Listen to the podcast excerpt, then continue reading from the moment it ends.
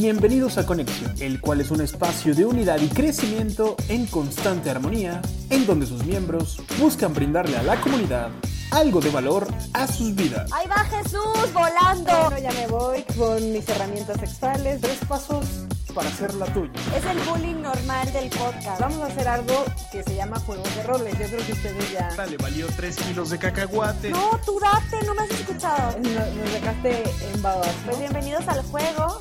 Sean bienvenidos y no se despeguen en esta aventura, porque es hora de hacer conexión. Reta tu mente. Activa tu cuerpo. Tengo que abrir a la experiencia.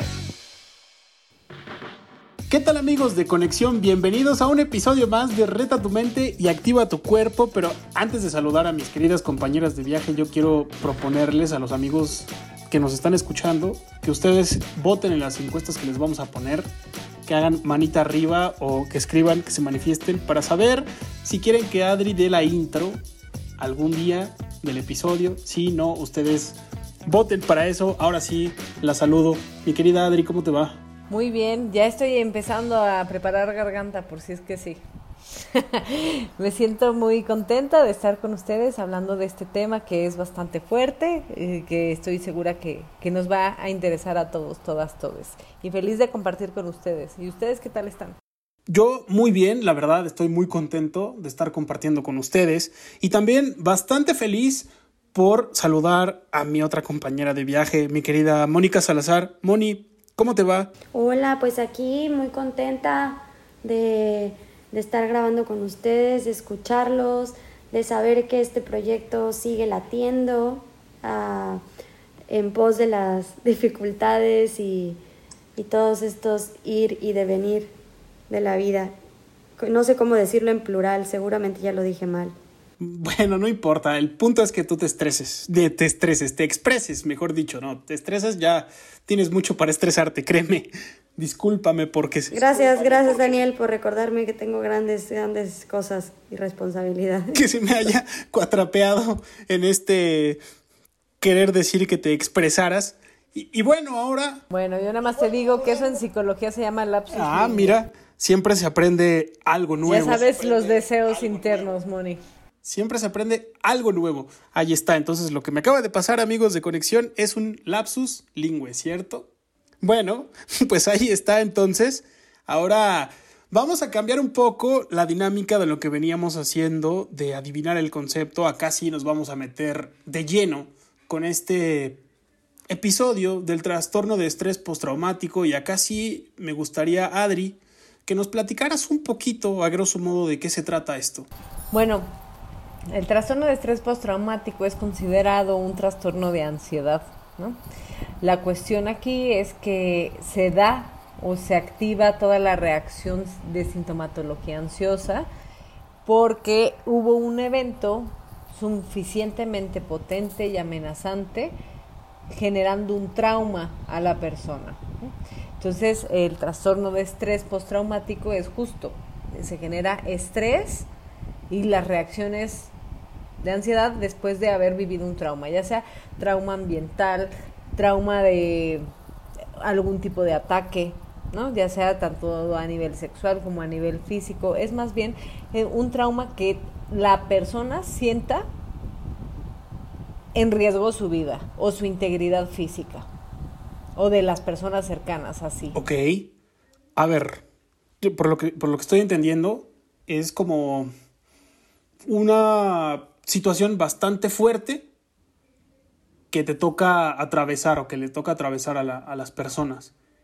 Eh, ¿Qué cosa se le, podría, considerar como un trauma? Ah, por ejemplo, ponme una, situación en específica que, dirías. Un tsunami, un terremoto, un compañero del colegio llegó con un arma y empezó a disparar a todo el mundo. Eh, un abuso sexual, una violación. Un mis compañeros se fueron contra mí, me empezaron a golpear todos y me dejaron pues casi moribundo. ¿Mm? Tuve un accidente y entonces eh, ese accidente también eh, me, me, generó demasiado impacto por cómo fue el tipo de accidente. Un asalto, un secuestro, estoy hablando como de manera general, ¿no? Pero que podrían considerarse traumas, eh, eventos fuertes de suceso, la muerte de mis familiares, todos, ¿no? Por ejemplo, yo no estaba, pero todos se mataron en un auto. Ese podría ser otro tipo de trauma. ¿Y cuál sería la diferencia entre el trauma y el duelo? Bueno, yo, yo, yo, yo, yo quiero decir primero mi teoría y luego ya tú me corriges, Adri. Yo siento que el trauma es el suceso como tal, sin ningún, o sea, previo a la resolución, o sea, como el evento. Y el duelo es el proceso que se deriva de. Sí, el, el duelo está, va a estar ligado a la pérdida, ¿no? Eh, en sí, eh, nosotros entramos en duelo cuando perdimos algo.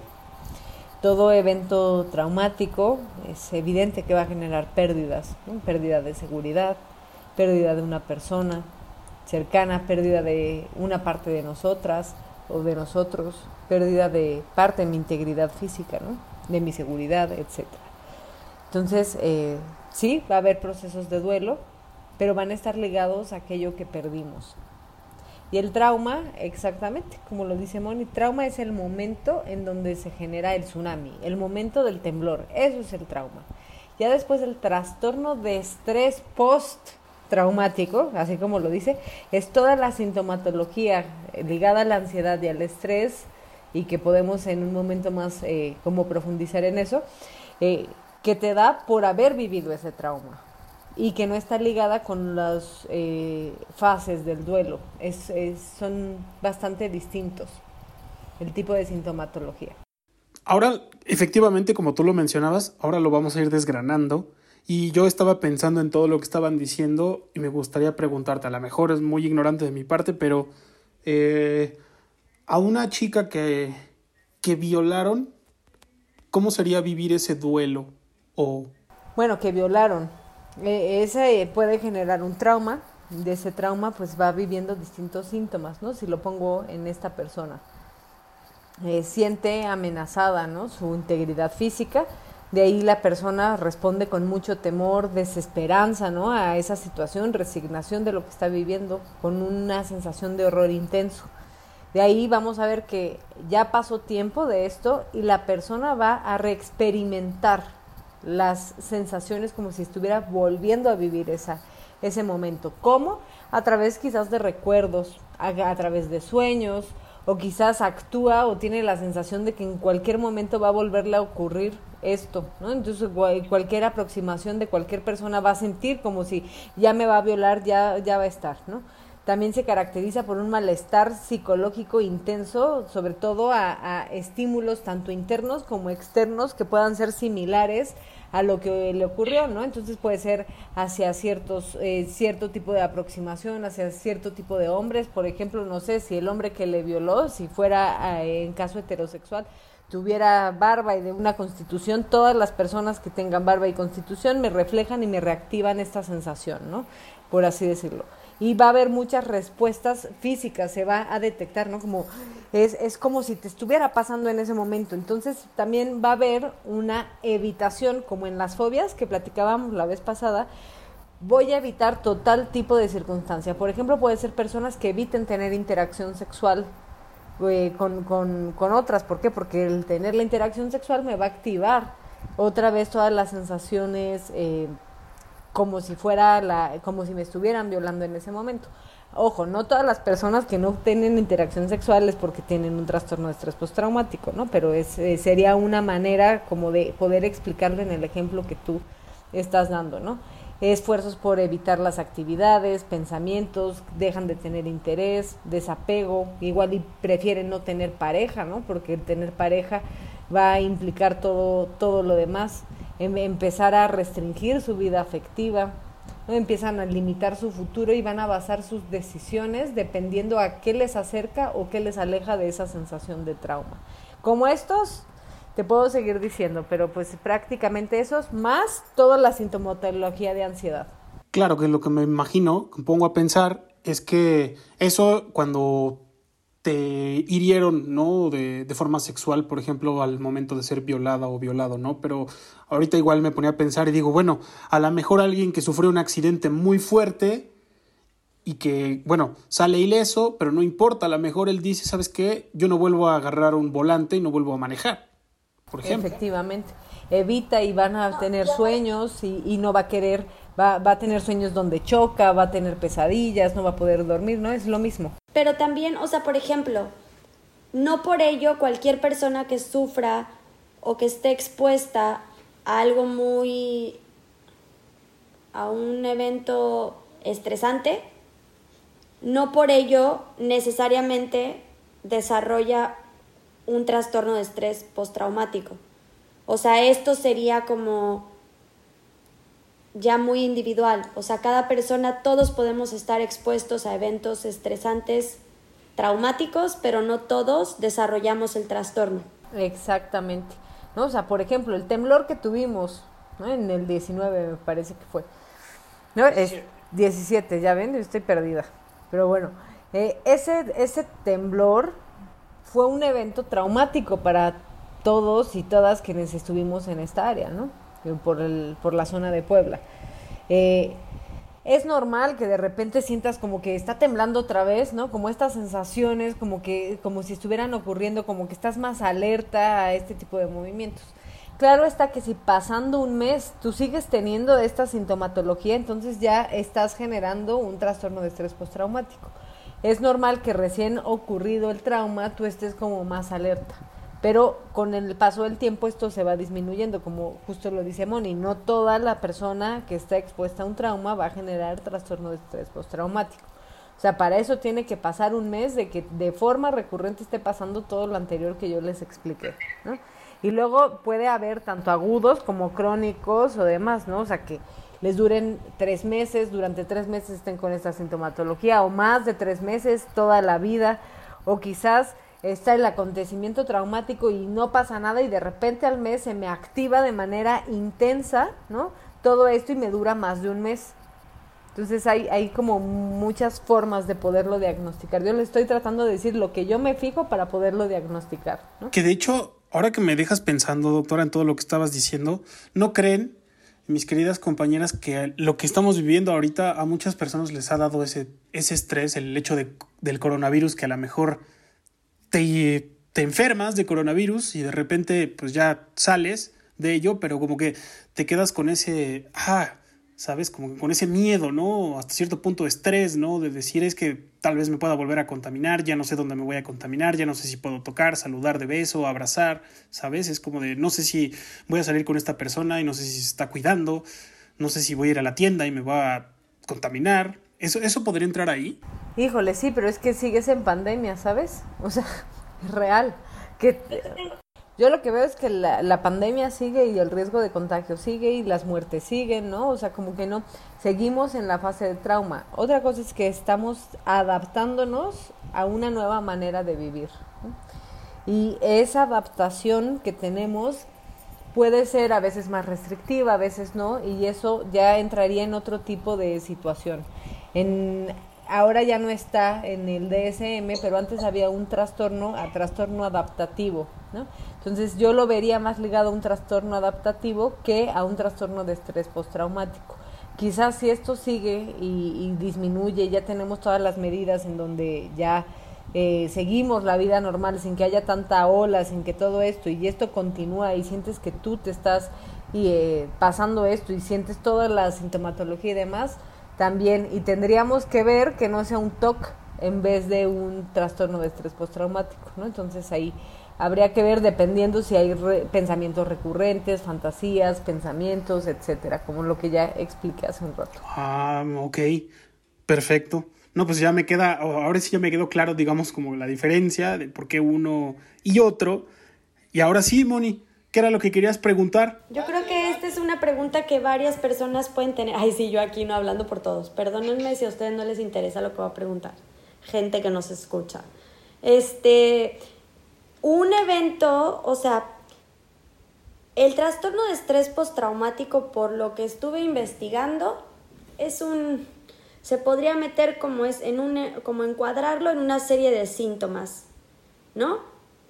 Y los síntomas eh, se vuelven signos, o sea, se ponen de manifiesto, son observables, algunos, bla, bla, bla. Yo puedo tener o puedo sufrir un trauma psicológico en este caso, para que se pueda determinar la posibilidad de desarrollar estrés postraumático. Y yo puedo, yo puedo tener el trauma hoy y presentar el cuadro de estrés postraumático en dos días, en tres meses o hasta años después. O sea, por lo más, o sea, lo más visible se va a dar en un mínimo de dos días, ¿no? Hasta máximo cuatro semanas. Sea, el primer mes de que sucedió el acontecimiento se suele notar. Pero también, o sea, eso es en, en un trastorno de estrés agudo, o sea, así se llama, sería como el diagnóstico. Trastorno de estrés postraumático agudo, eso sería como los indicadores. Pero como yo les decía, también puede ser de inicio demorado. Y eso lo que va a marcar es que va de como mínimo tienen que pasar seis meses para que de repente se te active todos esos signos y síntomas.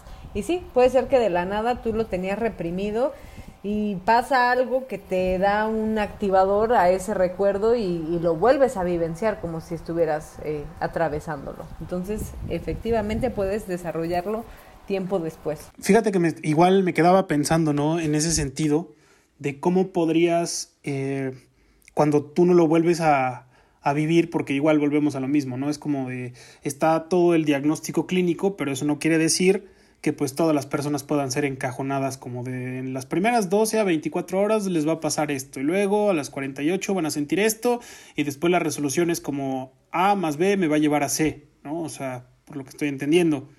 Me gustaría, para ejemplificar un poquito más de esto, hacer un juego que tenemos preparado para nuestros amigos de conexión en donde Moni y yo vamos a imaginar cómo se solucionaría un trauma, ¿no? Que puede tener una persona.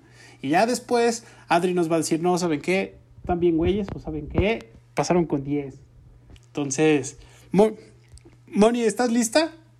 Imagínate lo que te decía, de que estás manejando y vas a toda velocidad y de repente, ¡pum!, el auto se hace pedazos.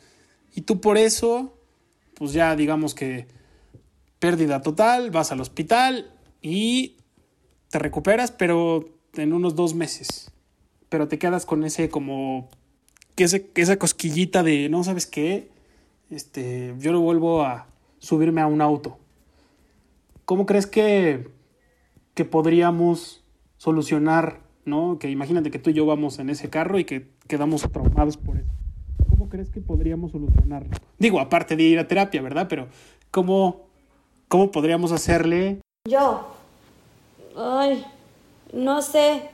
Supongo que primero asegurarnos de que, supongo que en ese momento pues tiene pavor a subirse a un coche, ¿no? O sea, entonces de algún modo pues sí hacer a un lado como o intentar liberarlo de cosas o situaciones en las que tenga que revivir eso. O sea, se evitaría el tema de la exposición a que salga en coche de primera, por ejemplo, en primera instancia, ¿no? Como el, la solución uno.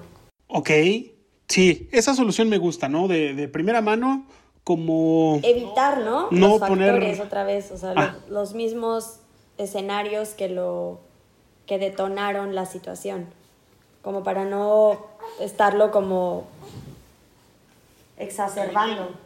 Esa sería la primera. Pues creo que la segunda fase sería, bueno, ya no, ya, o sea, más allá de exponerlo a la siguiente fase, que sería que él manejara en distancias cortas, primero sería como un proceso de, de sacar, ¿no? Todo lo que le representa el auto o el medio de transporte o o sea, las emociones que afloran o los sentimientos que afloran de esa situación para trabajarlos uno a uno. Digo, yo no sé las emociones que, vas a, que va a, a, exponer esa persona, pero supongo que el terapeuta tendrá que trabajar con cada una de esas emociones para poder como como yo le diría, como reconstruir la interpretación de lo que es el auto, manejar y hasta cierto punto hasta lo que significa tener un accidente de auto, ¿no? Como quitarle, desensibilizar el evento para después ya decirle, ah, pues ya, ya puedes manejar, date.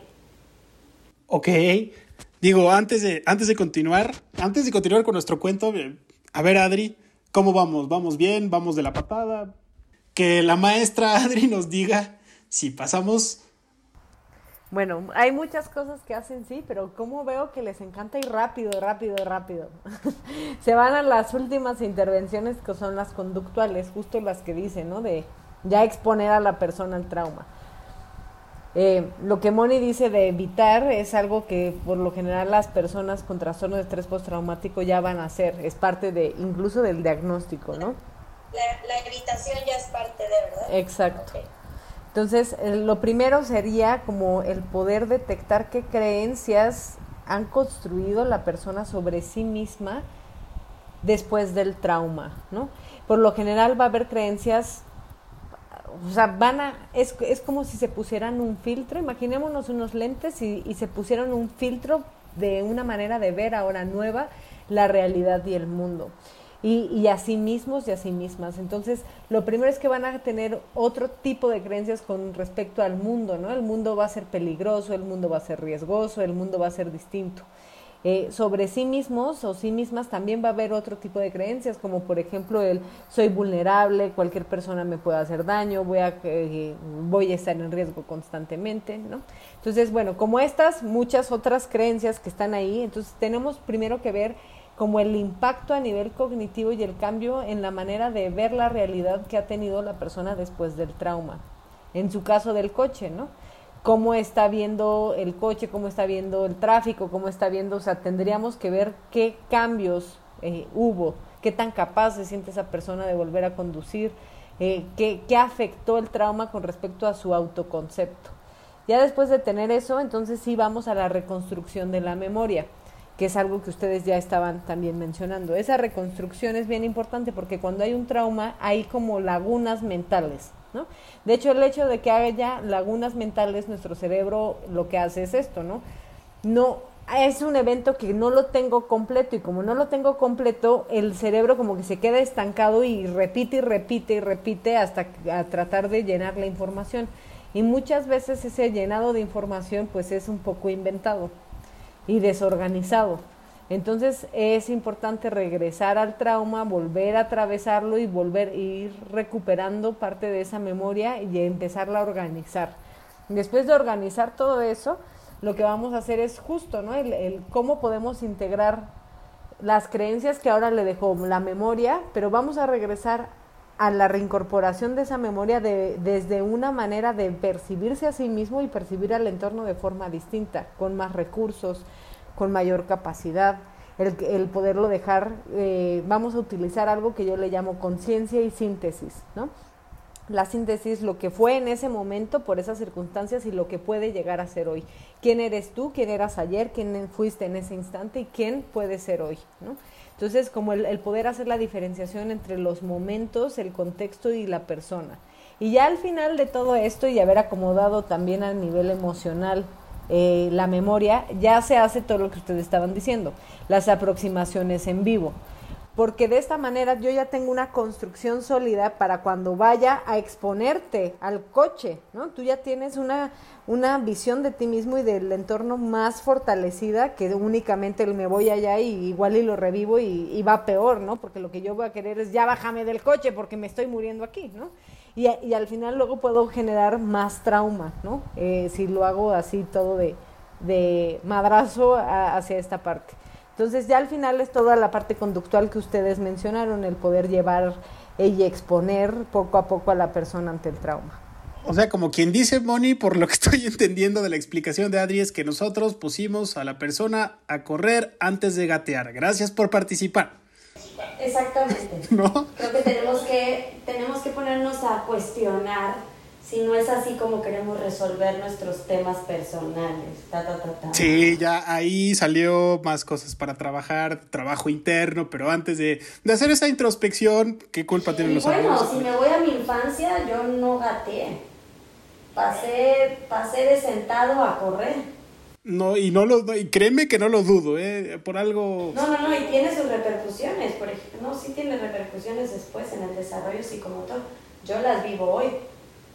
En su momento parecía una niña bastante habilidosa, pero nada más dime izquierda, derecha y vas a ver. Y aparte, ahorita vives con alguien que es la versión corregida y aumentada de ti, pero bueno, eso ya también es otra historia. Eh, me gustaría preguntar, sí, ahora sí que yo me estoy respondiendo solito, pero me gustaría preguntar, ¿se pueden generar traumas que antes no tenían las personas? ¿Se pueden autogenerar? ¿Eso cómo, se- eso cómo Y ocurre? pasa mucho en la consulta. Quizás no hay trauma y se le genera el trauma. En el trastorno obsesivo compulsivo pasa mucho eso, ¿no? Muchísimo. El TOX, bienvenidos. Pero bueno, no se generan trastornos de estrés postraumático, es el mismo TOC, ¿no? Que, que genera así, pero sí, sí se puede. Por ejemplo, les voy a dar el ejemplo de un caso que, que me tocó, ¿no? Llega una chica conmigo y me dice, es que mi hermana abusó, mi hermano abusó sexualmente de mí. Y cuando empiezo a hacer la exploración, pues resulta que no había sido un abuso, ¿no? Había sido una exploración sexual pues bastante normal dentro de la etapa de desarrollo en la que estaban. Quizás estaban en ciertas etapas distintas, pero por cómo había sido toda su historia familiar y de crecimiento, pues era normal que eso estuviera ocurriendo, ¿no? En realidad era nada más una exploración, pero quizás antes había ido con, o había contado esto y, y la persona a quien se lo contó le dijo, oye, es que abusaron sexualmente de ti. Y a partir de ese momento la persona empezó a vivir como un trauma, como si hubieran abusado sexualmente de ella, cuando en realidad no habían abusado sexualmente de ella. Ese es como un ejemplo de posible trauma creado. Hay veces que regresamos a ciertas partes en estas eh, ganas de reconstruir la memoria, a veces los terapeutas pues nos, no, nos queremos acelerar y, a veces podemos como influenciar en, en, en, en poner quizás memorias que no son del todo ciertas o, del todo así como lo vivió la persona. Entonces, bueno, también es muy riesgoso. Colegas, por favor, tengamos ética en, este tipo de procesos, más porque ya, ya se está presentando temas de trauma. Y pueden, digo, sí, es bastante, bastante interesante. Ahora que ya lo estabas diciendo tú, Moni, y yo iba a preguntarte precisamente, Adri, todo lo contrario, ¿no? Si se pueden autogenerar traumas que antes no teníamos, como ya lo acabas de explicar, ¿se pueden evitar los traumas? Bueno, el trauma no. El trastorno de estrés postraumático sí. Y eso dependerá de los recursos y habilidades cognitivas, emocionales y de adaptación que tú tengas en ese momento. ¿No? El, el, cómo respondes ante ese evento, si tienes contención, si no, si cuentas con los recursos para poder enfrentar el trauma. Entonces sí puedes no generar trastornos de estrés postraumático, pero el trauma no lo puedes evitar porque pues no, tú no hay la mayoría de los traumas no son cosas que estén bajo tu control, ¿no? Por ejemplo, un terremoto, un tsunami, pues yo me encantaría poder decir jamás lo voy a vivir, pero pues es que es complicado, ¿no? Yo no no decido cuándo tiembla o cuándo no. O cuando al de la esquina piensa que, que soy una víctima de abuso sexual, ¿no? Por ejemplo. Claro, porque no es algo como que tú lo vayas buscando por la calle, ¿no? De decir, hoy quiero que, o hoy me van a violar, ¿no? Yo sé, por ejemplo. Eh, y eso puede durar, o sea, ese trauma, por ejemplo, puede durar toda tu vida. Toda tu vida. Yo ahorita estoy hablando de trastorno de estrés postraumático, pero si me centro en el trauma, el trastorno de estrés postraumático agudo es lo mejor que te puede pasar, ¿sabes? Ahí ya después disociación de la personalidad, puede haber distintas como otro tipo ya de trastornos también eh, psicológicos o de salud mental que pueden ser aún más complicados de poder lidiar por, el, eh, por la manera de afrontar los traumas. Es que me quedo con el ojo cuadrado. Sí, que me pongo a pensar en cómo, o sea, ahorita no pude evitar, ¿no? Mientras escuchaba hablar y cómo como pues realmente estamos sujetos, como dice Adri, a un montón de traumas durante la vida, ¿no? Y, y, realmente qué tanto, porque al final muchos de los recursos para ser resiliente, es lo primero que se me viene a la, a, a la mente, todos los recursos emocionales, mentales, intelectuales, cognitivos, como los quieran ver, para afrontar traumas, son dados en la familia principalmente o los encargados del cuidado del, del desarrollo del niño y posteriormente en la educación. Yo me pongo a pensar en esas cosas y digo, familias tan desintegradas hoy en día por la modernidad y luego sistemas educativos tan deficientes, entonces se denota como la salud mental es como un es como el último punto en el que se, se en, en, el que se que se cuida en el desarrollo de los de los niños. Hoy en día ya hay como que más información, ¿no? Como que para debatir, pero pero sigue siendo una parte que involucra, o sea, es un reto. Es un reto para las personas, para la sociedad, para nuestro para nuestra sociedad, para nuestras familias y creo que sí la salud mental cada día ten, tendría que tener mayor prioridad y mayor prioridad porque son eventos invisibles. Yo puedo ver un trauma físico porque lo veo y es evidente, pero un trauma psicológico no. Entonces, no sé, me quedé pensando en eso, ¿no? En cuántas personas no están viviendo o sufriendo ya una situación así y las pocas herramientas que tienen a veces para afrontarlas. Y que precisamente, amigos de conexión, pues a eso, a eso vamos, ¿no? A lo mejor no acá, porque sería imposible. Yo creo que para eso, Adri, tendrías que, o se tendría que escribir un libro, ¿no? Para decir técnicas accionables para el estrés postraumático. ¿no? Y no lo hay.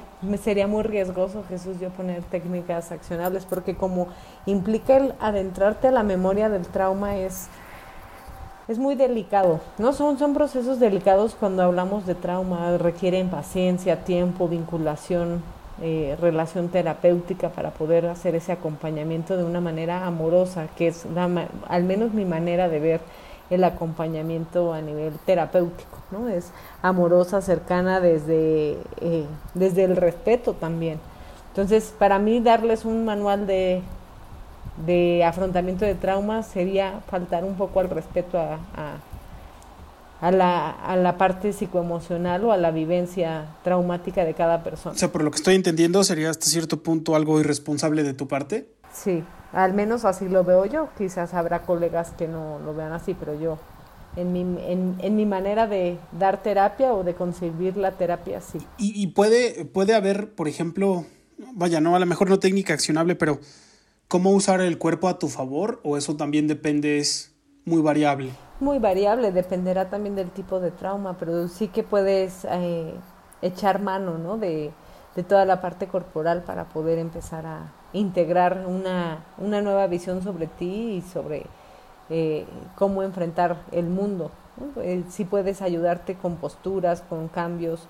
Seguramente que este, estos fisioterapeutas enfocados en salud mental que hace que en el episodio pasado proponía o hace dos episodios proponía Moni eh, pues yo creo que sería ideal también como parte de un tratamiento para el trauma. Ah porque yo me pongo a pensar mucho en el ejemplo de, de un deportista que yo admiro mucho y que, que de eso a lo mejor se trata no sé de, de Novak Djokovic no de cómo él en 1999 cuando él tenía 12 años aproximadamente, eh, sufrió ¿no? de primera mano la guerra de los Balcanes y cómo bombardearon su país durante 75 días seguidos. Entonces eso es un evento que obviamente pues te generaría un trastorno de estrés postraumático, que quiero creer yo, sin ser experto como tú, Adri, pero que él, mientras estaban bombardeando su país y obviamente corría a esconderse, como todos, para salvaguardar su vida, pero en ese mismo momento, eh, pues él estaba a lo suyo, ¿no? Golpeando pelotas de tenis una tras otra, tras otra, tras otra, tras otra. Y ya con el paso del tiempo, convertirse en el hombre que, que se convirtió en el deportista de élite que pudo ser. Y muchos decían, eh, analistas, que eso que vivió lo hizo ser la persona que es hoy, ser ese tipo resiliente, ser ese tipo que pues muchas veces regresa de no saben dónde, o sea, muchas veces no se explican cómo va perdiendo los partidos y de manera que ellos no saben cómo, él pues les da la vuelta, ¿no? Entonces, por eso yo decía, como en el caso de Djokovic, que a pesar de que ser el más ganador de la historia en su deporte, a pesar de ser multimillonario, famoso, etcétera, que lo que estoy entendiendo es que tú no sabes, o lo que estás tratando de decir, Adrián, nosotros no sabemos si a lo mejor él cada que llega a la cama, ¿no? Al momento de dormir, o sueña con las bombas, o se acuerda y se pone a llorar, ¿no? Porque no, no nos ha dicho, no, lo, no nos ha platicado y no nos consta, es lo que quiero, estoy entendiendo. Claro, ahí hay distintos mecanismos de afrontamiento y pues ahora sí que yo con la historia de él no podría hablar porque no he hablado con él, ¿no?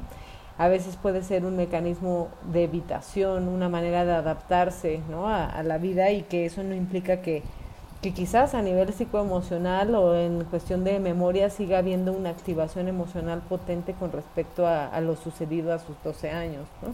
Entonces, eh, el hecho de que tú sigas con tu vida no quiere decir que a veces ese trauma no esté impactando en tu manera de toma de decisiones. Yo en él no lo conozco, no lo sé, ¿no? Pero eh, a lo que quiero decir es que a veces nosotros vemos la manifestación de afrontamiento y quizás no nos detenemos a ver toda la parte psicoemocional que aún puede estar en sufrimiento, ¿no? Y que eso es re importante, sobre todo en el tema de empatía y de poder mirar por completo a la persona, más allá de, pues, eh, cómo afronta las situaciones. Y fíjate que me quedé pensando en eso y ahora que lo dices es como de, ok, a lo mejor por fuera, por lo que estamos viendo nosotros en la televisión, ¿no? en el caso de Djokovic, que a pesar de que ser el más ganador de la historia en su deporte, a pesar de ser multimillonario, famoso, etcétera, que lo que estoy entendiendo es que tú no sabes, o lo que estás tratando de decir, Adri, es que nosotros no sabemos si a lo mejor él cada que llega a la cama, ¿no? Al momento de dormir, o sueña con las bombas, o se acuerda y se pone a llorar, ¿no? Porque no, no nos ha dicho, no, lo, no nos ha platicado y no nos consta, es lo que quiero, estoy entendiendo. Efectivamente, igual y por ejemplo una serie de fuegos artificiales puede ser algo bastante impactante para él, ¿no? Eh, en cuestión del ruido que pueda asemejarse. Estoy poniendo cosas muy aleatorias, ¿no? Pero entender que quizás el sufrimiento psicoemocional no siempre tiene que ser visto, porque a veces la, la manera de afrontar los traumas puede ser a través de una manera de adaptarnos a la vida cotidiana y no necesariamente enfocarnos únicamente en el malestar emocional. Entonces, bueno, dependerá de cada persona cómo lo enfrenta. Posiblemente Djokovic lo tiene resuelto, ¿no? Yo no estoy diciendo que él no. Nada más como a manera de puntualizar eso, ¿no? Que también detengámonos a ver que puede haber sufrimiento más allá de lo que vemos. Y, que eso es súper interesante, amigos de Conexión, y para cerrar este episodio, estamos eh, implementando esta pregunta de reflexión de esta temporada, que ya tenemos, la temporada 5, es, bueno, ¿quién dijo que los traumas pues deben de solucionarse al instante, ¿no? Como un tronar los dedos y ya está, o por qué a lo mejor no sigan nuestro ejemplo de Moni y mío, en donde ya pusimos al del auto a manejar antes de pasar por todo el proceso que ya explicó Adri, ¿no? ¿Por qué tenemos tanta prisa para solucionar este problema, ¿no? Como decían mis compañeras de viaje, pues cada quien tiene su ritmo, sabrá lo que siente, cuando lo siente, cómo se siente, y pues para lo que a mí implica ir lento, a lo mejor para él es ir súper rápido o la inversa, ¿no? Entonces yo les dejo votando este tipo de, de preguntas y me gustaría, nos gustaría que nos la compartieran en nuestras redes sociales. Moni, Adri, ¿algo más que quieran agregar? Pues no, si han vivido esto, acudan al especialista. Yo también creo que estos temas, o sea, está padrísimo que nosotros eh, hablemos de estos temas con esta apertura. Creo que es indispensable que estos temas sean como poder hablar de cualquier cosa, normalizar, eh, pues no me gusta la palabra normal, pero bueno, es una, la utilizo como, como estrategia, ¿no? Pero normalizar y volver algo eh, aceptable el hablar de salud mental pero sí creo que todo se tiene que siempre, siempre, siempre individualizar y para ello se requiere un profesional de la salud capacitado en el tema eh, o especializado en el tema, eh, porque Adri no me va a dejar mentir que aún en la psicoterapia y en la psicología y en la atención terapéutica emocional existen especialidades y hay gente que se dedica a trabajar con trauma y hay gente que no, ¿no? ¿O no, Adri? Sí, efectivamente. Hay formaciones psicoterapéuticas que te brindan eh, la posibilidad, pero también hay post especialidades en donde te puedes entrar en trauma. Exacto, entonces pues qué mejor que buscar a un profesional de la salud con quien te sientas primero que nada cómodo, confiado, ¿no? para hablar del tema, para afrontar tu situación. Eh, y nosotros como sociedad, yo creo que este medio que nosotros estamos creando, este espacio de conexión, es para quitar vendas de los ojos, para que nosotros como sociedad nos cuestionemos qué estamos haciendo y qué no estamos haciendo en pos o a favor de la salud mental de nuestro entorno. Primero nosotros mismos, después la gente que amamos y que está más cercana a nosotros y después toda la gente, ¿no? Porque impactamos todo como seres eh, sociales. Entonces yo creo que esta ventana es para cuestionarse desde dónde miro, cómo miro y qué hago con lo que miro. Súper interesante lo que estás diciendo. O sea, es.